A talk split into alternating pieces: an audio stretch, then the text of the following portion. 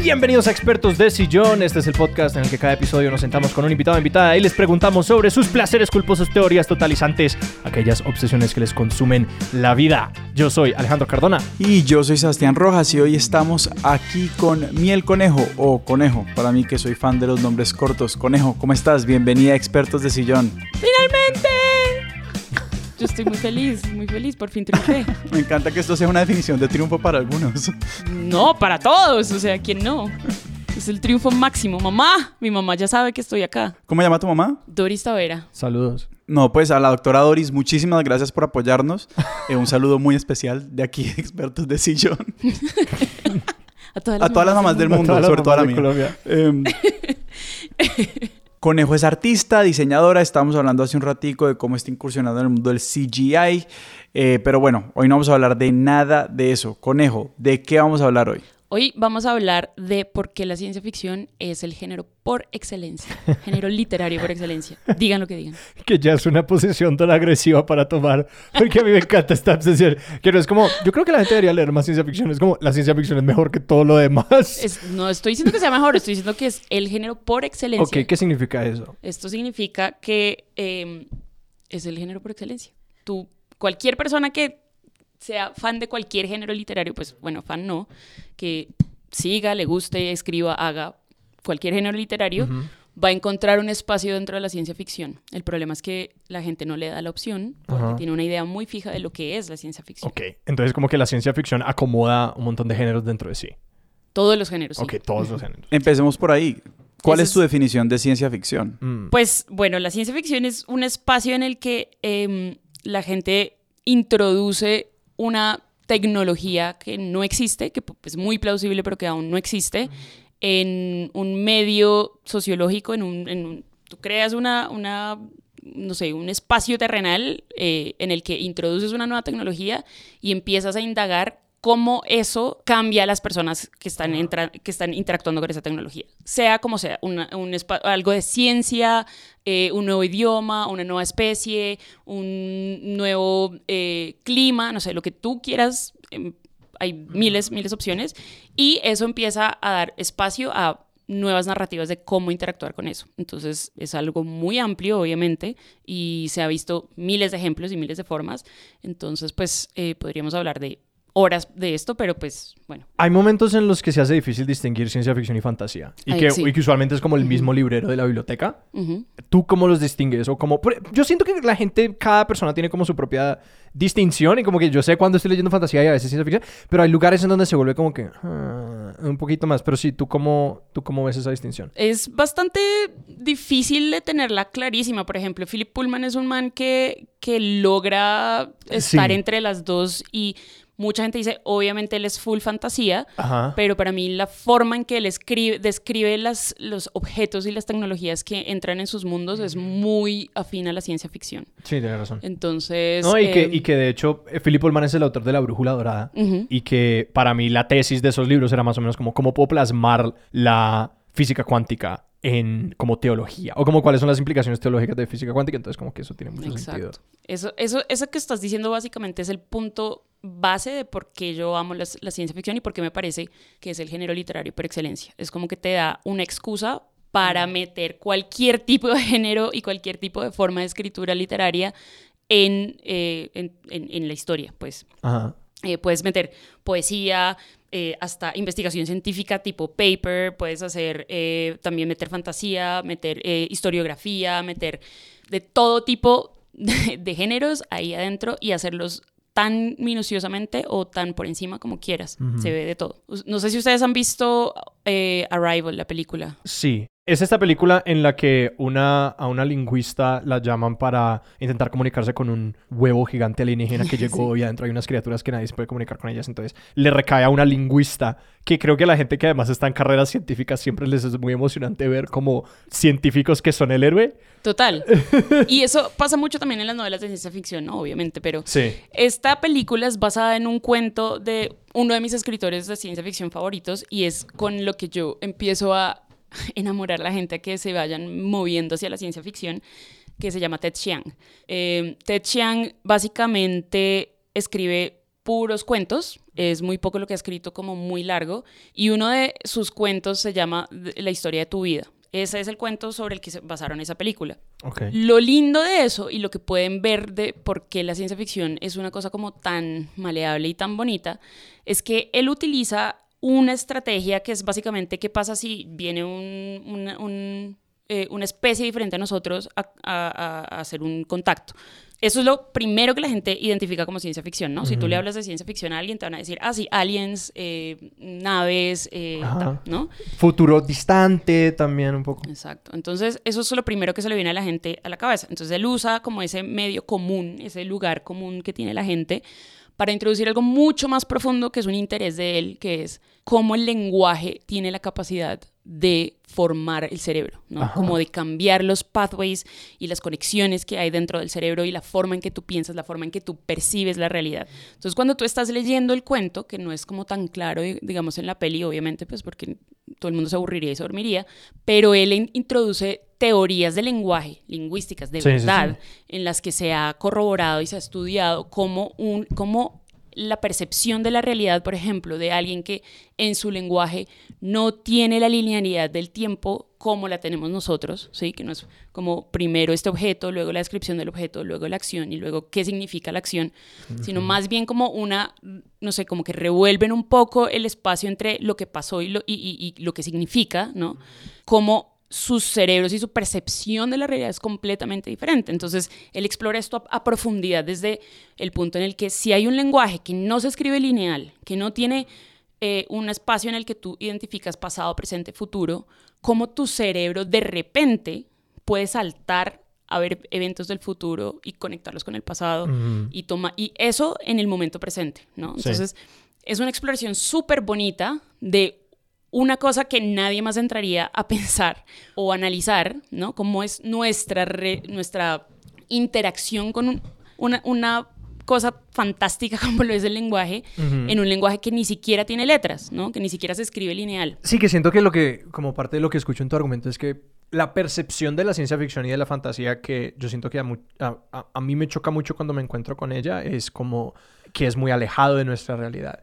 Que esa fachada estética en la que pues se ve muy diferente al mundo que yo habito hace que muchas personas digan pues yo no quiero ir allá porque pues yo con qué me voy a identificar o qué voy a encontrar que, que yo pueda reconocer y que el punto siempre es pues y es inevitable como sencillamente reflejar las ansiedades de nuestro mundo porque como que qué más hay como que qué más hace un escritor sino pues escribir de lo que conoce y el mundo en el que vivimos entonces como que es inevitablemente eso. Pero también siento que si hay un lugar como relativamente más válido con el cual como rechazar esas cosas es que es una tienden a ser tramas o, o pues libros, novelas, historias guiadas por la exploración conceptual más que la exploración como narrativa. Entonces como que este autor está más interesado en explorar conceptos que como secuencias de eventos, que no sé, como que una, una, una novela, un romance. No, pero yo ahí estoy en como- desacuerdo con eso. Sí, Porque me parece que, escuchándote hablar, Conejo, de, de más o menos como tu definición y de como qué pasa, mejor dicho, me parece que, que la definición con la que estamos trabajando de ciencia ficción es como en el marco de todo lo especulativo, ¿cierto? O sea, como la forma más, más general es, es decir, como, sí, son, son, son relatos que se encargan de la pregunta de qué pasaría si, y entonces ahí uno puede, y es independientemente de donde, si, uno- si la respuesta a, por, por poner, quedarnos en el, en, el, en, el, en el dominio como de lo tecnológico convencionalmente entendido, como por un lado estamos hablando, si eso viene de un pensamiento mágico, pues digamos que alguna gente lo, cata- lo catalogaría como fantasía, pero igual cabe, ¿qué pasaría si tu alma es un reflejo de un animal en el mundo? No sé, por dar el ejemplo de la brújula dorada, es que, ¿cierto? Libros de los que aprendo sin leerme, eh, me los va a leer.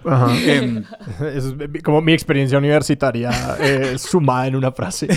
Estoy en desacuerdo con lo que decías porque me parece que esa pregunta es una pregunta que solamente se puede explorar como narrativamente. O sea, ¿qué pasaría si inserte tecnología y las implicaciones de eso se relacionan? O sea, es, es un tema narrativo. Pasaría esto. Y después, naturalmente, ¿qué pasaría? Pasaría esto. Y si yo meto un personaje que es así, asa, pasaría esto o esto. Como que, no, más, más que, obviamente es conceptual y es narrativa, pero me parece que es fundamentalmente narrativa, porque estás evaluando qué, es, qué, qué secuencia se desencadena si tecnología A se introduce en un mundo posible. Sí, sí, sí. No, a, lo que me refiero es decir, no es que, y, no quiero entrar demasiado como en el debate de, narrativa, pero sí hay como hay un orden y hay una manera en la que se empiezan a organizar esas ideas que le dan como preponderancia a ciertas cosas, que por ejemplo, esa, esa entrada conceptual yo creo que se presta mucho para, digamos, como cosas como cuentos cortos o una historia, por ejemplo, que en una historia enfocada en narrativa la lingüista llegaría y explicaría en una página su teoría y luego entraría y pasarían un montón de eventos.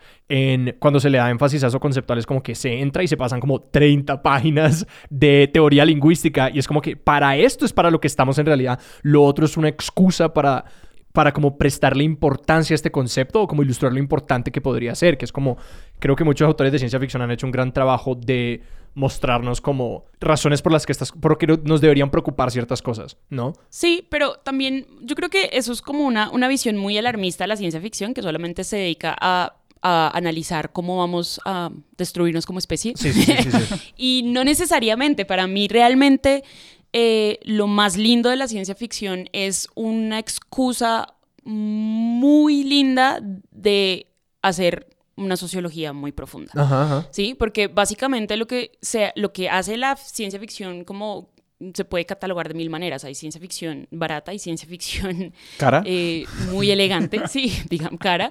Eh, pero pues esto va- también se basa muy en qué te gusta a ti y qué no te gusta a ti, ¿no? Entonces, a mí lo que me gusta mucho es como esa, esa posición en la que tú introduces un concepto y luego te metes a escudriñar todas las posibilidades que eso puede traer. Entonces, ustedes ven Alien y ustedes creen que la película es sobre que tú qué dirías que para ti que es so- sobre qué es Alien, por ejemplo. Eh, es que no me la he visto toda. No. Entonces hagamos. tú- ah, Sebas, ¿tú te viste Alien? Ya, Ok, eso yo más me imaginé, pero bueno. La Gracias. gente lo primero que lo, la, la gente lo primero que dice es como, ok, esto es una película sobre aliens eh, Ajá, ajá. en- in- matando gente en una, en una nave, ¿sí? sí, sí, sí.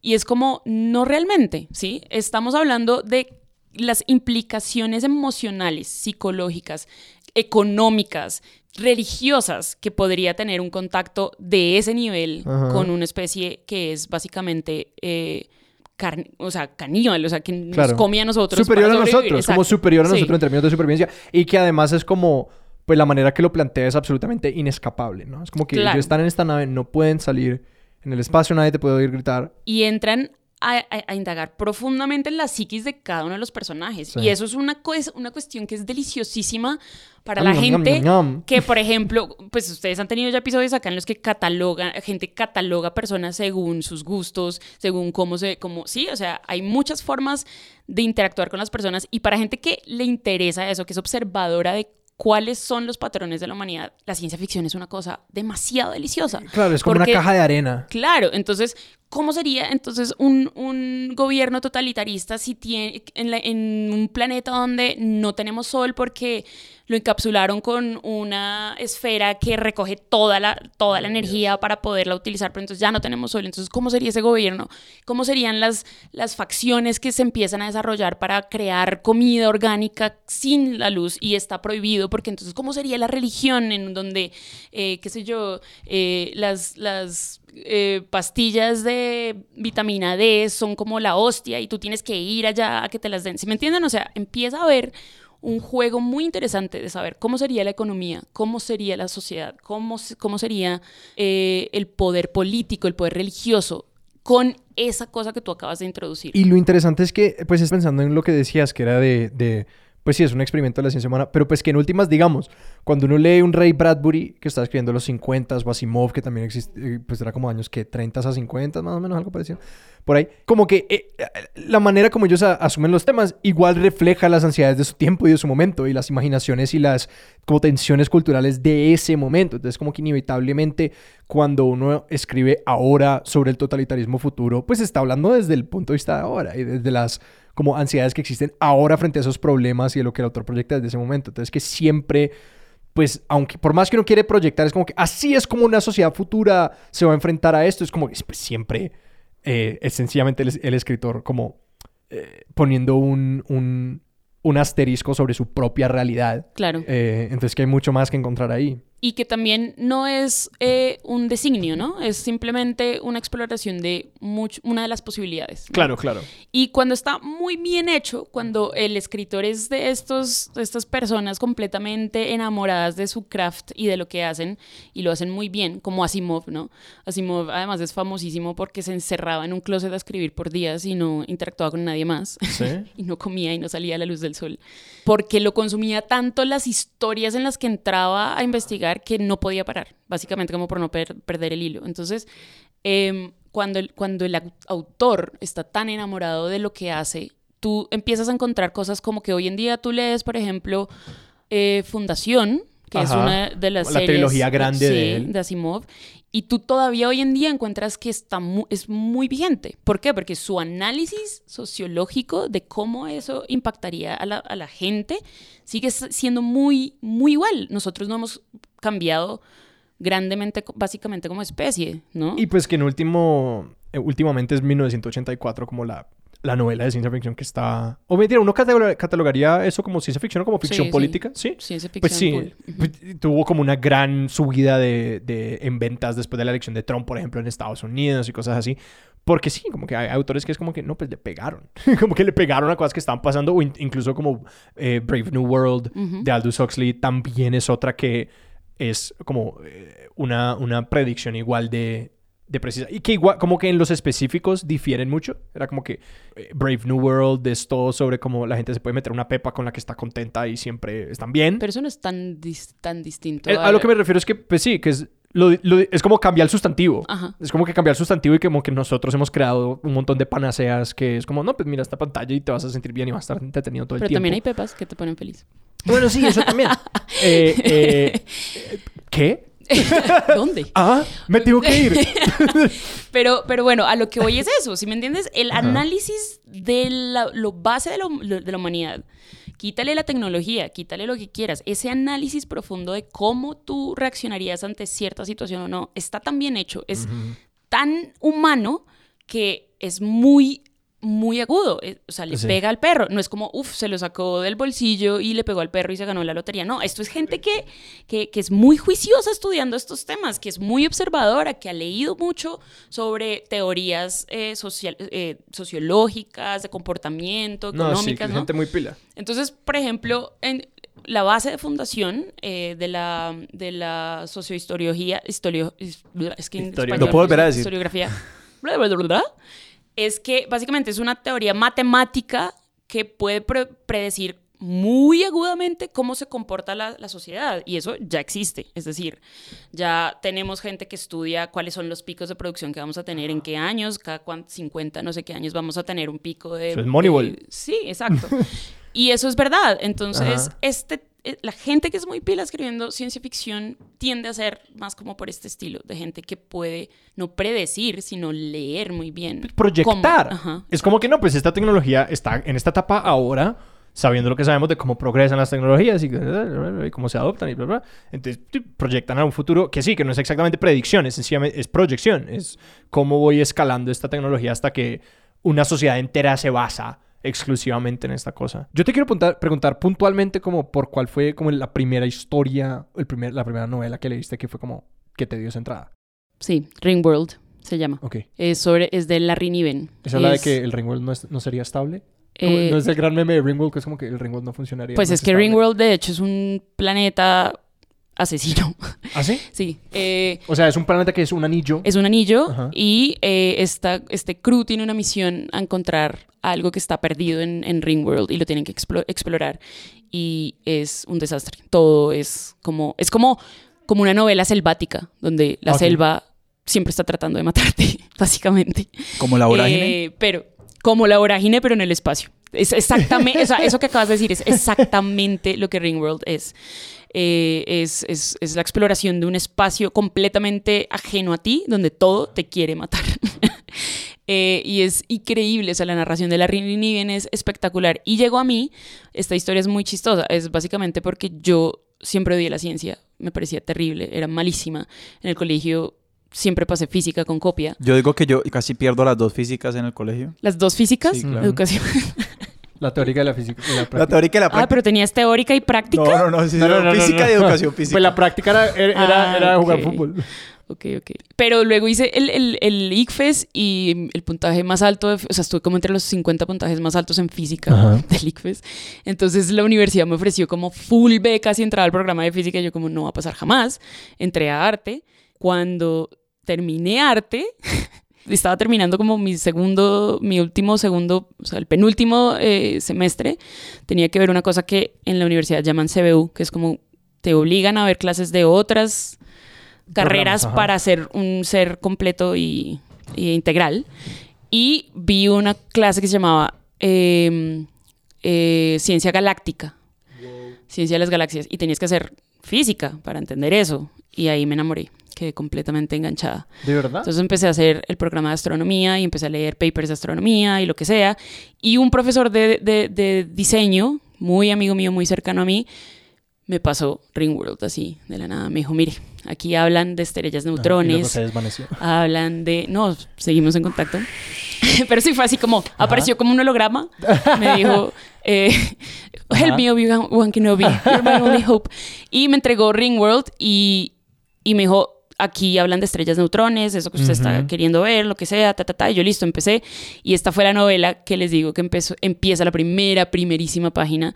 Es un tipo que está huyendo de sus 40 años, de cumplir la noche de sus 40 años, y se mete como en cabinas telefónicas viajando o sea, teletransportándose por el espacio para devolverse una latitud una hora antes de que cumpla la medianoche, la medianoche sí, por todo el planeta hasta que ya pues lo alcanza sus 40 años. Y para mí ese primer pedazo fue como wow, divino, está escrito muy lindo y eh, seguí leyendo Ringworld, seguí leyendo Ringworld y quedé ahí por siempre enganchada. Esto es una serie que además que son como 15 libros, se extiende y se extiende y se extiende y luego eh, crea todo el universo y, y- y existe una cosa que se llama el universo conocido, que realmente es todos los fans de Ringworld han hecho un mapa, como un mapeo de nuestro universo conocido, sobre cuáles son los planetas de los que se ha hablado, dónde están las especies, cuántas especies se han descrito, cuáles son las estrellas, dónde están, todo el universo es descrito.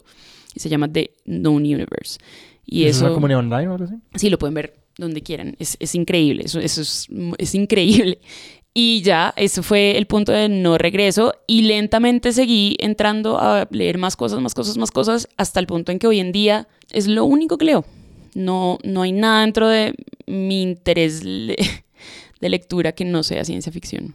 Es bien fuerte. Yo quiero devolverme a, a los orígenes de, de tu, de tu tesis o de tu obsesión, porque yo sí siento que detrás de eso hay una reacción muy fuerte a un deseo como de decir que la ciencia ficción no es un género literario que debe ser valorado o no es igual a X o Y género literario. Como que, ¿de dónde viene esta cruzada por convencer a los demás de que la ciencia ficción es un género que merece atención? Y no solamente atención, sino que merece ser pensado como el género literario por excelencia. Es decir, conejo, ¿quién te hirió? Eh, pues bueno, yo digamos que siempre fui muy ávida lectora, ¿no? Entonces, eh, y he tenido como, como mis momentos eh, obsesivos con diferentes géneros de literatura, ¿no? Y, eh, y era como parte de muchos, pensaba que la ciencia ficción era de lo más blando que existía, porque para mí era lo mismo, robots, naves y aliens, ¿no? Y eso, eh, como dijiste tú al principio, no tenía mucha conexión con mi vida y con cosas que me movieran. Entonces, no era, no, pues no, no era fan. Obviamente no era fan porque no conocía. Ajá. Y siento que eso es una cuestión que le pasa a todo el mundo, ¿no? Tú conoces lo que ves en televisión y lo ves por encima y si no te agarró, pues no te agarró, ¿sí? Porque obviamente eh, las películas necesitan tener algo como de eh, grandiosidad para que te agarren y pierden un poco lo que realmente hay dentro de la literatura de ciencia ficción, que es esta profundidad de la que estamos hablando. No, y que yo siento también que el cine, especialmente después de los 70s, pues con los blockbusters, es eso, son blockbusters, entonces son preeminentemente narrativos y les cuesta mucho trabajo acercarse a esas cosas conceptuales de como que, pues sí, de que la... la se, se tiende a volver paisaje un poquito como ese, ese concepto. Y digamos, uno mira algo como Mad Max, que como que cuenta la historia conceptual enteramente en escenografía y en producción. Como que uno, uno, uno la historia de la ciencia ficción y de la proyección de Mad Max la ve enteramente como en los paisajes y en como lo que está pasando en el fondo y ese tipo de cosas. Entonces, y realmente es, es algo difícil de hacer, porque entonces como algo como Star Wars acaba diciendo no mucho sobre la sociedad, pero te cuenta una historia muy chévere, ¿no? Total. Y pasa mucho que, por ejemplo, lo que se vuelve ahora común de, ciencia ficción casi siempre tiene que ver con, con acción, películas de acción, ya, eh, no sé, batallas entre naves en, en un planeta eh, sin órbita, qué sé yo, y aunque eso puede ser súper llamativo, a mí ya me encanta hasta solamente la acción de ciencia ficción también, pero, pero es para alguien que no ha entrado al mundo profundo de lo que esto trae, pues obviamente no lo va a enganchar.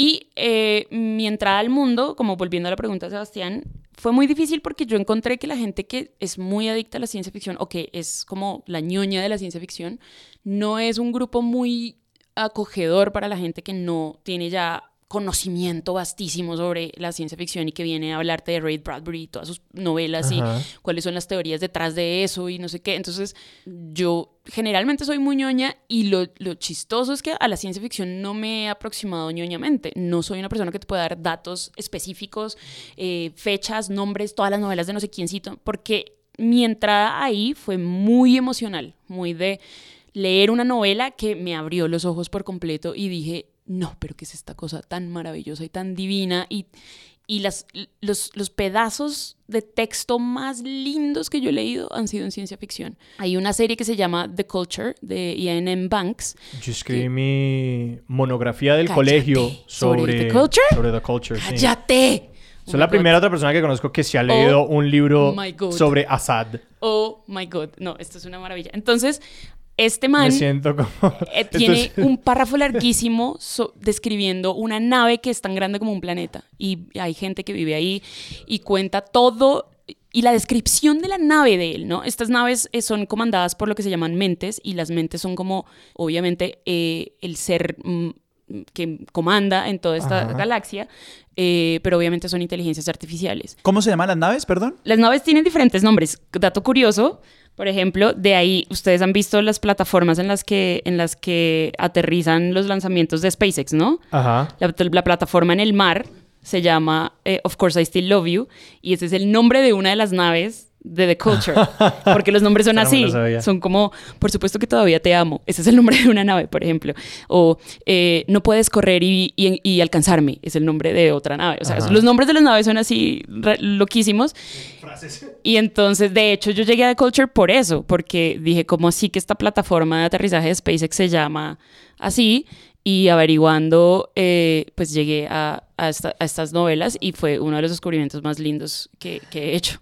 Entonces, ¿cómo hace un tipo para hablar poéticamente de una nave? Como para escribir una nave. Eso para mí es muy maravilloso, es, un, como, es como un skill muy lindo y, y, y yo voy subrayando, ¿no? Voy subrayando todos los párrafos que me gustan y las novelas de ciencia ficción generalmente tienen la mayor cantidad de párrafos subrayados por mí. Digamos, en, en la línea de tiempo de tu vida, digamos, vos llegas a la, a la, ciencia ficción pues hace un par de años, pues porque SpaceX no es una cosa, pues, o sea, es, reci es reciente esta, esta obsesión. Pero lo que me parece curioso, porque Vos, vos tenés una vida ya, decís, o sea, que llevas mucho tiempo escribiendo y leyendo poesía, o sea, tenés una relación con, con la literatura, con las letras, digamos, de una forma, eh, eh, por decirlo de alguna manera muy general, que ya llevaba mucho tiempo al momento que te encontraste con la ciencia ficción. Es decir, ya tenías como una casa sí. en la literatura. Claro, cuando llegas como a decir como que no, me la, la, cultura y amo la ciencia ficción y entonces me voy a meter en esto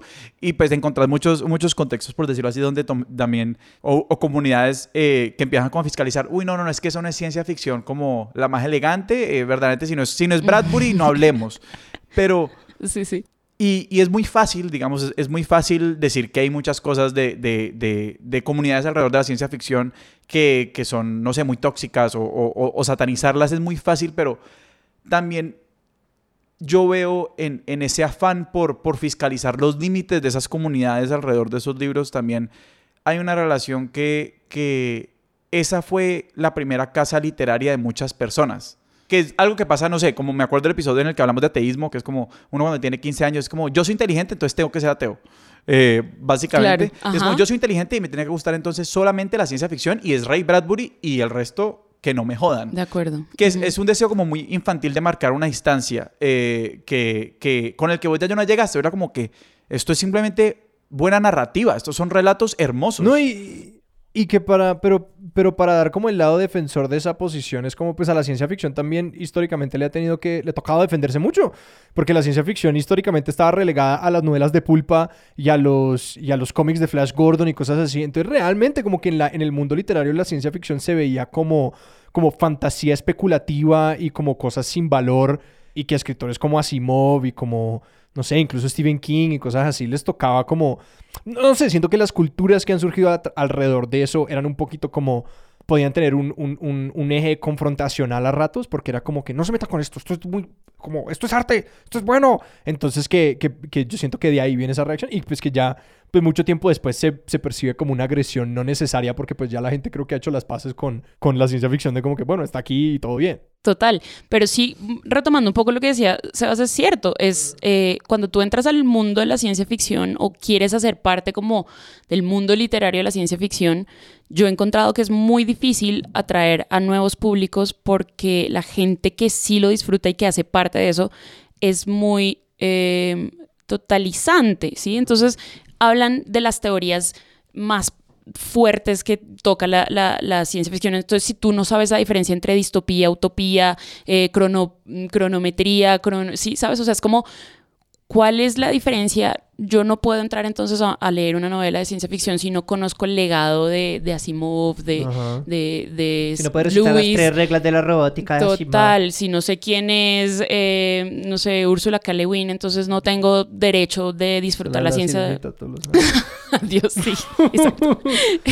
No, entonces, la de los desprotegidos, yo sí sé. para mí, lo- y por lo que empezó esta, esta discusión realmente y este podcast, es porque, porque, yo te dije que la ciencia ficción porque era una tú, tú- claro, porque yo quiero evangelizar al mundo y yo quiero traer, y, y- y con mis amigos siempre todo el mundo lo sabe, es como que, uff, no, no me gusta la ciencia ficción, venga, amigo, léase este cuentico y hablamos, ¿no?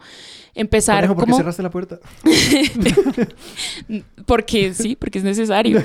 Eh, entonces, para mí es como un placer del cual todo el mundo debería tener acceso. Y creo que uno se queda por fuera de ese, de, de ese disfrute de esta, de esta literatura porque cree que es solo Matrix. Y bueno, aquí para que les empiecen a escribir resto del correo, odio Matrix. ¿De verdad? La detesto. Bueno, ¿De ¿por las qué? tres? Sí, ¿Hasta la uno?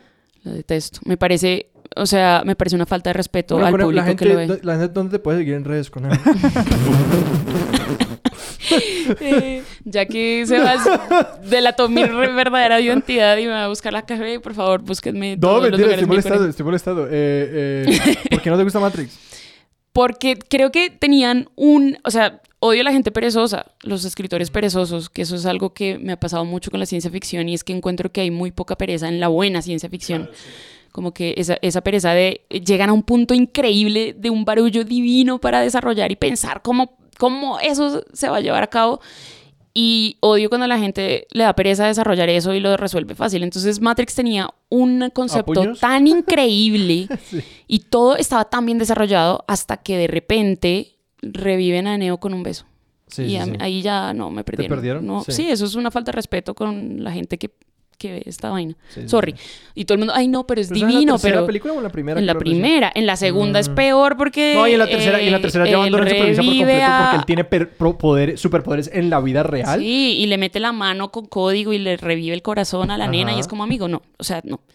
Ese tipo de cosas a mí me desconectan de una historia y eso es precisamente lo que yo siento que, eh, que le ha hecho mucho daño a la concepción de la ciencia ficción, como ese tipo de deus ex machina Ajá. que aparece y resuelve todo sin ningún motivo aparente, eh, solo porque sí, solo porque es ciencia ficción y puedo hacerlo. Eh, amigos, la buena ciencia ficción no Pero hace de eso. hecho a mí me Claro, parece claro. Que, que estás como poniendo el, el dedo en algo importante que es como la ciencia ficción es un género muy vulnerable, por decirlo así, a, y por usar un término cualquiera como a la vulgarización, ¿cierto? Y es porque Total. hay tantas cosas que, no sé, digamos como hay un universo paralelo en el que Transformers como es un excelente relato de ciencia ficción, Es que fácilmente lo podría hacer. no, fácilmente, por eso te digo. Y simplemente hay cosas que funcionan con base como a registros muy... que se prestan mucho para su, digamos, uso en el mercado. No como que, ¿qué es la ciencia ficción? Sino también un ejercicio de inducir ansiedad, pues porque hay unas de estas opciones de futuros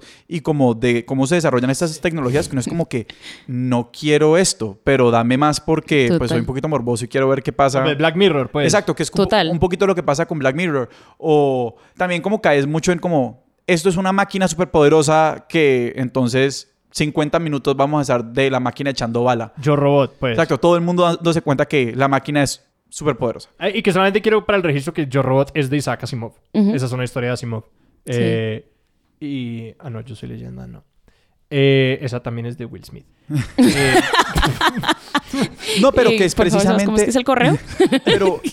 Expertos de arroba Gmail. Todo eso hace que, que la ciencia ficción digamos, en, en, el cine, en el entretenimiento, en la cultura del entretenimiento general, como la cultura popular, también se haya construido una mala reputación, pues porque hay muchas... Total. Yo, quería mencionar es mi, gran pelea en el mundo. pero Pate, es que yo estoy cayendo en cuenta de algo. O sea, es en el 76 y 77 con Star Wars y Tiburón que se crea el blockbuster, ¿cierto? Que es esta, esta este formato de película que pone enteramente sus ojos sobre lo narrativo y lo visual kinético, ¿cierto? Y que crea lo que estás diciendo, como esas batallas de, de naves, ¿cierto? Que son esencialmente una montaña rusa. Que como que ahí no está pasando nada como en términos eh, como de historia o personaje o concepto. No, esencialmente, mira, te estamos poniendo en esta cosa. Y que el legado de Star Wars es tan grande como, esta, como este icono visual de la ciencia ficción y que como que hizo estos grandes efectos especiales por primera vez que siento que como que todas las películas de ciencia ficción y en el espacio tienen que contender con, tienen que luchar con la influencia de Star Wars, que básicamente está, es como este hoyo negro que, empuja las cosas en esa dirección. Es como que si vas a hacer una cosa en el espacio, como que tiene que haber algún momento en el que esta vaina se vuelva un, una montaña rusa y de que nos montemos y que sea súper kinético y estamos transportándonos en el espacio y todo eso. Entonces que siento que a esa ciencia ficción como súper reflexiva y súper medida, como una Úrsula Le Guin, que es como no sé, que es como personajes que montan en cohetes, pero son todos filósofos. Pero mira que también hay, o sea, a eso a lo que vas también hay, hay por ejemplo, ahorita hay un, hay una, muy, un movimiento de, de, cine, de ciencia ficción que ni siquiera muestra tecnologías de nada. O sea, es como que, por ejemplo, si tú y yo nos fuéramos a hacer ya mismo una película de ciencia ficción en el, en el jardín, podríamos hacerlo, ¿sí? Porque hay muchas películas surgiendo aquí que ni siquiera muestran eh, cosas muy complicadas. Por ejemplo, obviamente esta película es un piece, masterpiece, pero si han visto Children of Men, Children of Men es una película de ciencia ficción en la que básicamente tú no ves ninguna tecnología, es una, es una distopía postapocalíptica en la que el, los humanos perdieron la capacidad de, la capacidad de reproducirse y solo queda una mujer que está embarazada y se esconde de todos porque obviamente pues van a tomarla ahí, mejor dicho. Entonces, ¿cómo sería la humanidad cuando el último ser humano más joven tiene 18 años? ¿sí? Y cómo se... Ay, me acuerdo que, hay una escena en la que todo el mundo está mirando un televisor porque están anunciando que el más joven se acaba de morir, y, ahora queda, y el segundo más joven ahora es X. Entonces, eh, y ahí no muestran naves, no muestran robots, no muestran, de hecho, toda la cinematografía que es increíble. Pero bueno, sí tiene, tiene una cuestión ahí en la que eh, existe como un kit en el que tú puedes suicidarte, como súper pacíficamente, como teniendo como un momento de nirvana y una cosa así, porque la, la realidad ya es tan dura y ya no hay esperanza que pues básicamente se surge esto. Pero esta película no tiene nada, nada de tecnología, nada de naves, nada de robots, nada de nada. Y es un tema muy profundo de ciencia ficción. Entonces, en ese sentido, creo que la concepción de la ciencia ficción para la gente que no ha entrado a la ciencia ficción es muy limitado, muy, muy limitado. o sea, No, y que además me gusta que estamos tocando tantos ejemplos que es como que si alguien ha escuchado una de estas películas que les gusta, es como que a ustedes les gustó la ciencia ficción. Incluso los Juegos del Hambre es ciencia ficción. Sí. Y que algo que eh, pensando en esto, pues me gusta mucho darme cuenta, es como que pues hay ciencia ficción para todo el mundo y como en todos los niveles, ¿no? Que incluso la mayoría de como el, el, el YA, el Young Adult, jóvenes adultos, todas esas novelas, pues muchísimas son ciencia ficción o fantasía. Y que aunque no son pues las que se metan más en lo conceptual y como que hagan estas proyecciones con las que vamos a vivir en 50 años, van a decir, wow, qué, qué gran proyección. Pues eh, como que uno puede empezar a, a, a meter los dedos al agua de de, de sí empezar a como a imaginar estos mundos distintos. Y lo chévere de, este tipo de literatura realmente para mí, más que imaginar mundos distintos, es que sí te impulsa a analizar, ok, si yo estuviera en este espacio, ¿cómo reaccionaría yo? Sí. O sea, hay algo dentro de estas, de estas narrativas que te toca. Por ejemplo, hay uno, de otro de los cuentos de Ted Chiang, recomendadísimo para todo el mundo que nunca ha entrado a la ciencia ficción. Por favor, empiecen con Ted Chiang. Por favor, por favor, por favor. Me lo van a agradecer. Este tipo, además, cualquier, o sea, escribe como un cuento al año, una cosa así, pero cada cuento que publica se gana un Hugo Award, un Ajá. Nebula Award, o sea, es como muy maravilloso. Y otro de los cuentos de él eh, se llama, eh, me perdonan que solo lo sé en, en inglés, el eh, The Life Cycle of Software Ob- Objects. Entonces el tipo El ciclo básicamente de vida de objetos de software. de los objetos de software.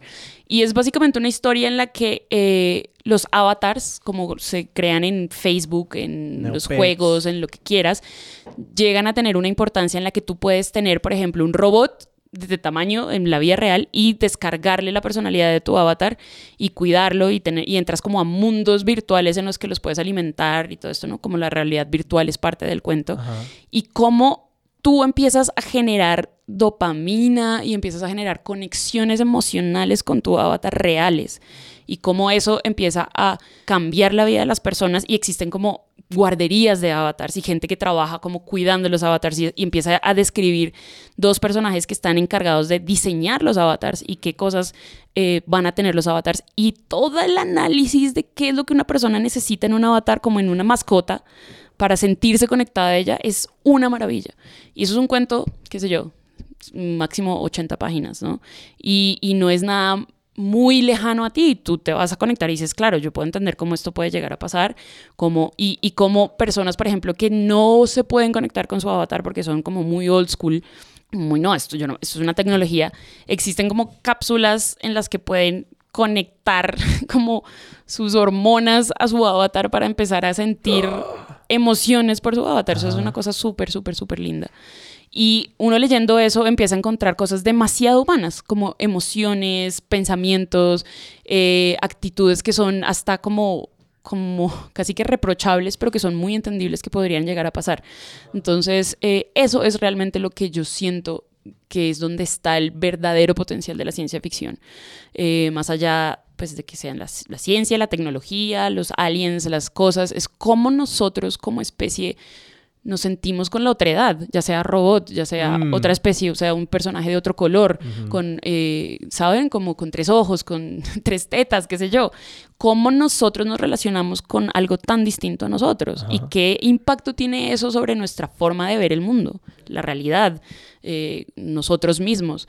Cómo esa forma de conquistar y llenar todo es muy presente en nuestra psiquis y cómo eso puede ser una distopia o una utopía, ¿no? Hay algo que siento que está pasando en la ciencia ficción que a mí siempre me produce mucha gracia y es como la ventana de tiempo se hace más y más corta hacia el futuro. Como Ajá, que siento sí, que en sí, los sí, años sí. 30 era como que en el, en el 80. En el año 2000, pues en Volver al Futuro. Que nos pasó el 2015 y fue como, Ajá, ¿what? Todavía no tenemos patinetas voladoras. Ajá.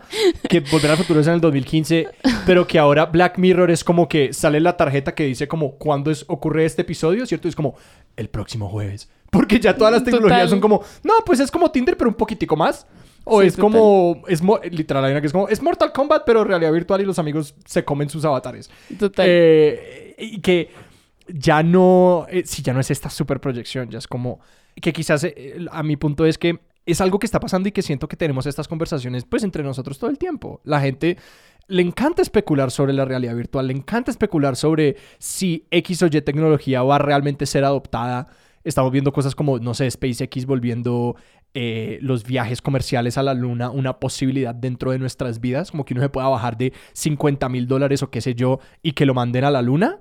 Entonces que, no sé, siento que es algo muy, pues que estamos tan envolvidos en tecnología y todos tenemos opiniones y todos tenemos emociones aún más sobre, sobre estas tecnologías, que la invitación de la ciencia ficción entonces se hace más relevante que nunca.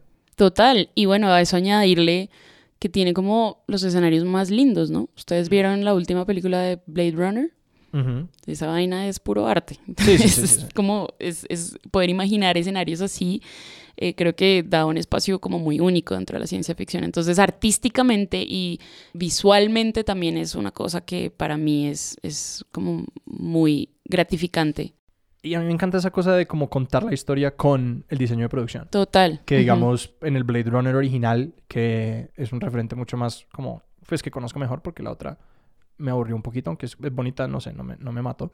En el Blade Runner original, como mucho de la historia se cuenta así, como que ellos entran a espacios y uno, si uno se queda mirando como la producción de esos espacios, es como, ah, es para estoy aprendiendo cosas sobre cómo funciona esta sociedad. Ujú. Y que digamos, siento que Star Wars también lo hace. Incluso, como que Star Wars incluso empezó eso, pues poniendo de presente en el cine, que era como que entraban al bar y pues ver estos personajes de la multiculturalidad y todo esto, que como te decía muchas cosas sobre, ah, pues en ese aspecto es donde como Star Wars sí hace, como que levanta peso construyendo mundo, Total. eh, más por implicación que por que de manera explícita. Total. Y bueno, hay, hay algo también que, que- que quería como anotar, eh, es que, por ejemplo, em, lo que pasa en el quinto elemento, ¿no? Que mucha gente como que no lo considera como una obra valiosa de ciencia ficción y para mí es como una de mis películas favoritas. Súper divertido además. Es increíble, eh, tiene como un diseño divino, Sí. pero todo lo que hay detrás de eso es exactamente lo mismo, es como, como perseguimos un ideal de algo que cuando lo encontramos mm, nos asustamos, ¿no? Y lo queremos destruir. Eso es lo que pasa con los robots, eso es lo que pasa con la, inteligencia artificial. Lo prim- la primera obra de ciencia ficción que se, que se escribió, que fue Frankenstein, es Ah, sí. un personaje buscando un, un ideal perfecto y cuando lo logra se da cuenta que le tiene miedo y que lo tiene que destruir. Sí, sí, eso. Es, eso es como la epítome pues, de la ciencia ficción. Y eso es- creo que ahí hay algo que a todos nosotros nos ha tocado, es como un poco la definición de nuestras vidas, en nuestras luchas internas cada Mm. vez.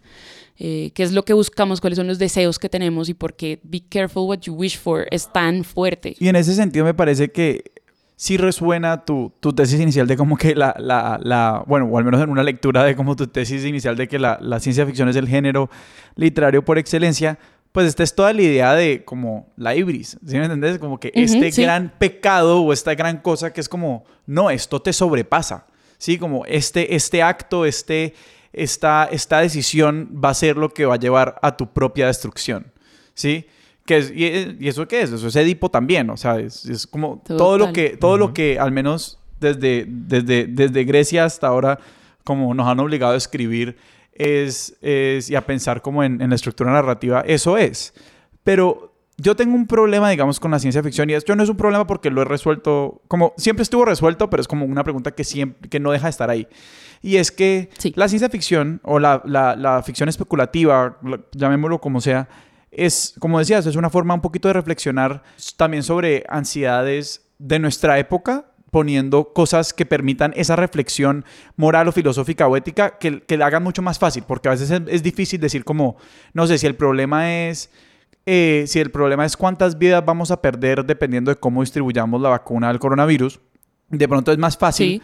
pensar esa decisión o como que el cálculo moral de esa, de esa decisión poniendo un ejemplo que tecnológicamente y en términos de escenarios y en términos de vainas se vea muy distinto, ¿cierto? Como que poneme otro escenario, Ajá. pero con la misma arquitectura, digamos, moral y me hace mucho más fácil hacer el ejercicio de pensar, bueno, ¿qué haría o qué no haría? Y Pero va a revelar muchas cosas de tu psiquis natural. exacto. Que de otras maneras no podrías encontrar. Exacto, porque si no, digamos, yo estaría muy pegado a mil prejuicios de no, es que eh, los países eh, de ingreso alto hay que pensarlos así, los de ingreso medio así, y la distribución de las cadenas de la cadena de frío es así, y entonces yo con eso, pues ya condiciona mil cosas de cómo va a ser ese cálculo moral, mientras que si me pones en 100 años en una nave espacial donde se está acabando el oxígeno y somos tres, pues como que es, es- es otra forma de, de- de pensar la misma decisión, eh, de una forma que se me, hace, me- se me hace mucho más fácil. Pero a mí lo que siempre me genera un poquito de resistencia, de, digamos, de, de cuando todos nos montamos en el, en el tren de viva la ciencia ficción, es quién escribe ciencia ficción. Sí, y- y- y, Como el perfil estás preguntando de quién es la escribe. no, o sea, y sí, pero luego la gran pregunta, ¿y qué es el problema de la tecnología como la, se desarrolla hoy? Es los problemas de quién. Sí, es como, pues, la visión que tiene la gente de Sil- en Silicon Valley de los problemas de las sociedades mm, no son los problemas que tiene el 20 2 billones de personas en el mundo como mínimo. Pero lo que me parece curioso es, no sé, ¿alguno de ustedes ha leído la, la palabra, la parábola del sembrador? O sea, la trilogía Kindred de Octavia Butler. No. No. Bueno, parce, les queda de tarea. Wow. Esa vaina es... Pues, o al menos... Octavia Butler. Que sí, al menos fue, fue como... Y es, y es ficción, cuando mínimo especulativa, pues sí, es, es post-apocalíptica, es distópica. eh, no sé si alguna persona lo considere ciencia ficción o no, de no, experto de gmail.com. Pero es como, es una visión totalmente distinta de lo que es un futuro posible y de lo que importa en un futuro posible. Y la personaje principal es, es, no me voy a acordar bien en este momento, pero es, es ella es claramente lo que hoy en día se conocería en el discurso como eh, a, a, person of color, eh, así la llamarían en los Estados Unidos, y su problema es que es hiperempática. ¿Cuál es su problema en la vida? O sea, ¿cuál es la cosa que de hecho la debilita? Es que ella tiene una condición que se llama algo así como hiperempatía. Ok. Y ella es una persona que se encuentra, es, es, escenario apocalíptico, el escenario es, a ver, grosso modo, California. 150 años con sequía y todo se quema todo el tiempo, eso ya pasa, pero bueno. Y tiene que como liderar, si me, se me acuerdo bien, como un grupo de gente de un lugar a otro una persona se, se empiezan a morir, bueno, esto también es guiado como hay, hay unas pulsiones religiosas muy interesantes, pero el problema de ella es que ella es hiperempática, que todo lo que le pasa a la gente a su alrededor refleja en ella y ella se debilita cada vez que alguien se muere, que alguien se enferma y hay una personas con las que ella tiene una conexión más fuerte y todo eso influye en ella y es como... ¿Y hay alguna razón por la cual ella es tan súper empática? ¿O es simplemente como su disposición natural? No, pues es que eso se supone que es como una condición. En la novela es como, esto es una, esto es un, es un creo, igual me puedo estar equivocando, experto de señora.gmail.com, pero un poquito como de la lección que nace como de esta, de esta ciencia ficción escrita, por ejemplo, como por Octavia Butler, es también como pensar, y, y de nuevo hay mucha como esta atención del afrofuturismo, que es como toda una tendencia igual también eh, dentro de la ciencia ficción misma, es qué valores y qué cosas apreciamos en estos diseños. O sea, como un poquito a... Es que estoy siendo, estoy siendo muy poco articulado, pero a la larga es como que, man, si lo que está, si, es, si, si estas imaginaciones vienen desde una población como marginalizada como lo han sido los afroamericanos en los Estados Unidos, como que qué sociedad queremos construir después de que todo esto se derrumbe, va a ser una sociedad totalmente distinta a la que puede llegar a imaginar como un man en Silicon Valley, ¿cierto? Y ahí voy como quién escribe ciencia ficción y quién escribe la ciencia ficción que leemos y que nos inspira. No, y pues para, para problematizar a un gran autor como... Yo me leí una novela que no me acabé de sentir... Una, una historia de Ray Bradbury que no me acabé de sentir como con ella, que no sé si la has leído, no me acuerdo el nombre, pero es sobre... Esencialmente en un punto el mundo decidió mandar a... Esto, es una cosa escrita como en los 50 eh, decidió mandar a todas las personas negras eh, o de color o como sea que... o afrodescendientes eh, a la luna y dijeron como que para solucionar el problema de la raza, y esto es algo escrito en Estados Unidos en, en como el pico de los, de, la, de los problemas raciales, para solucionar este problema lo vamos a mandar a todos a la luna y allá pueden tener como su planeta. Y la historia comienza porque va, viene un cohete desde la, desde la Tierra y han estado como medio incomunicados. Y cuando llega el cohete, se baja un hombre blanco y dice como, nos equivocamos, los necesitamos. Vuelvan, por favor. Eh, no, eh, necesito quedarme porque el mundo se destruyó. Hubo guerra nuclear y la cagamos y todo estuvo mal. Y la historia se trata de como que, bueno, ¿y qué hacen como los líderes de esa comunidad con este man? Porque, ah, creo que ellos les preguntan como que hicimos la tierra inhabitable, va a venir una gente blanca acá, por favor recíbanos. Y que todo el debate es como que, bueno, ¿de, qué se trata? ¿Como retribución? ¿O vamos a empezar desde cero? ¿Vamos a como mostrar eh, como cuál, qué es lo correcto de que se puede hacer? Como que le queda esa decisión a la comunidad de hacer. Pero lo problemático es que es Ray Bradbury, un hombre blanco, escribiéndolo. Entonces, como que siempre se siente mucho como que el otro en esa historia ni siquiera es el hombre blanco, es las personas negras a quienes mandaron a la luna. Entonces, que es una vaina súper.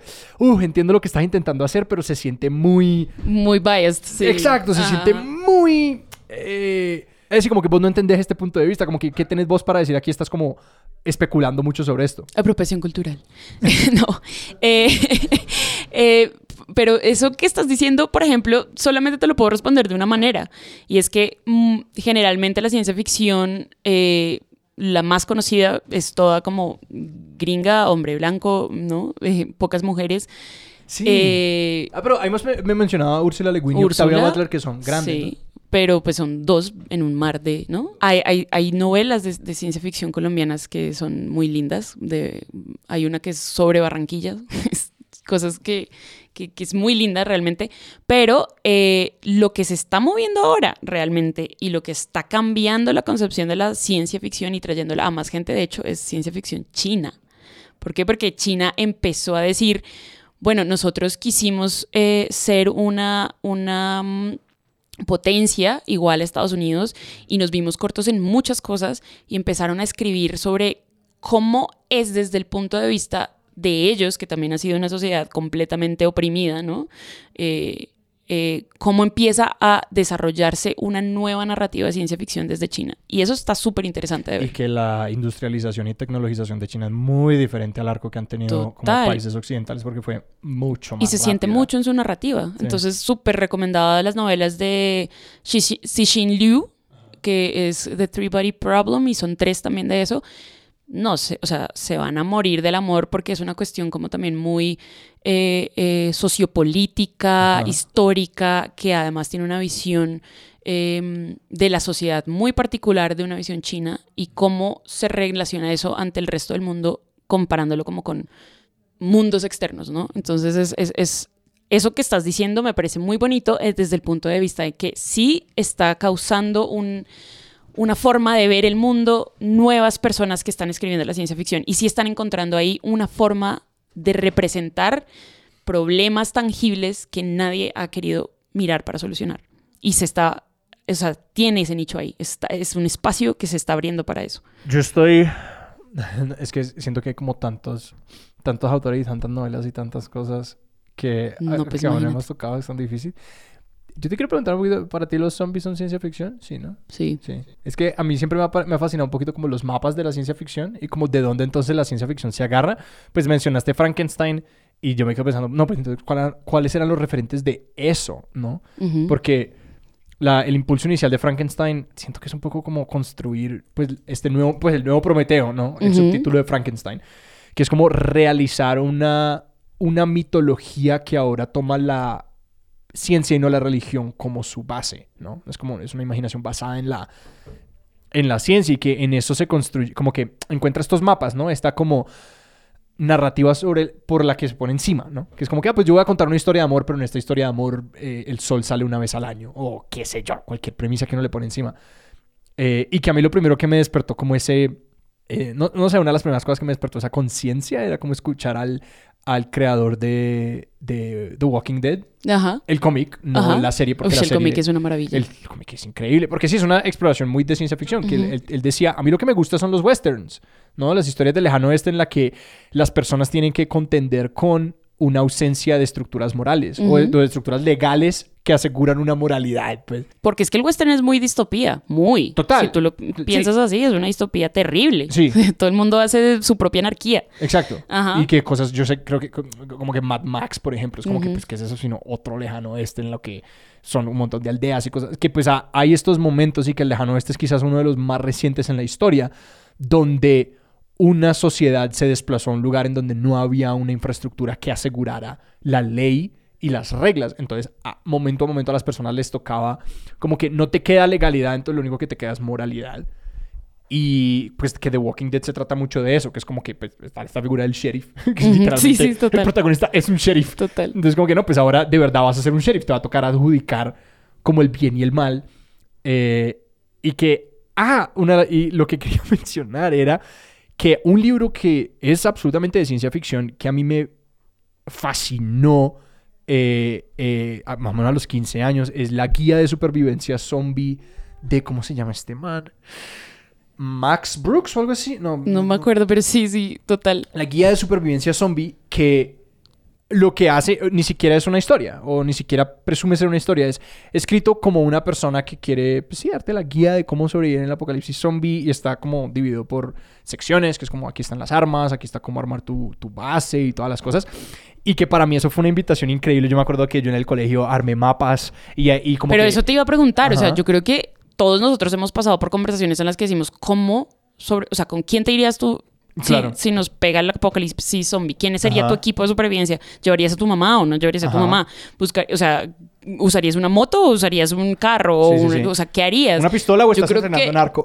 todos hemos pensado en eso y eso es algo que, por ejemplo, no ningún otro género literario te ha puesto a hacer. Ah. Como, ay, si llega Mr. Darcy, ¿yo qué haría? Pues no. sí, o sea, como que este tipo de conversaciones no, no, no están alrededor de otros géneros literarios, no pasan alrededor de la, de la poesía, por ejemplo. Mm. Eh, es, es un, un, espacio de declamación, de unirse y de oírlo, pero no que tú digas, hmm, si tú estuvieras en ese escenario de esa poesía, ¿qué harías? Eh. Eso solo pasa con la ciencia ficción, realmente, solo te lo pone a hacer la ciencia ficción y la fantasía.